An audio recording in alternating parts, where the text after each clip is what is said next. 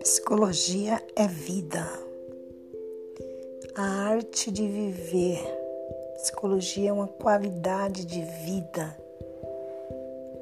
é olhar para si mesmo.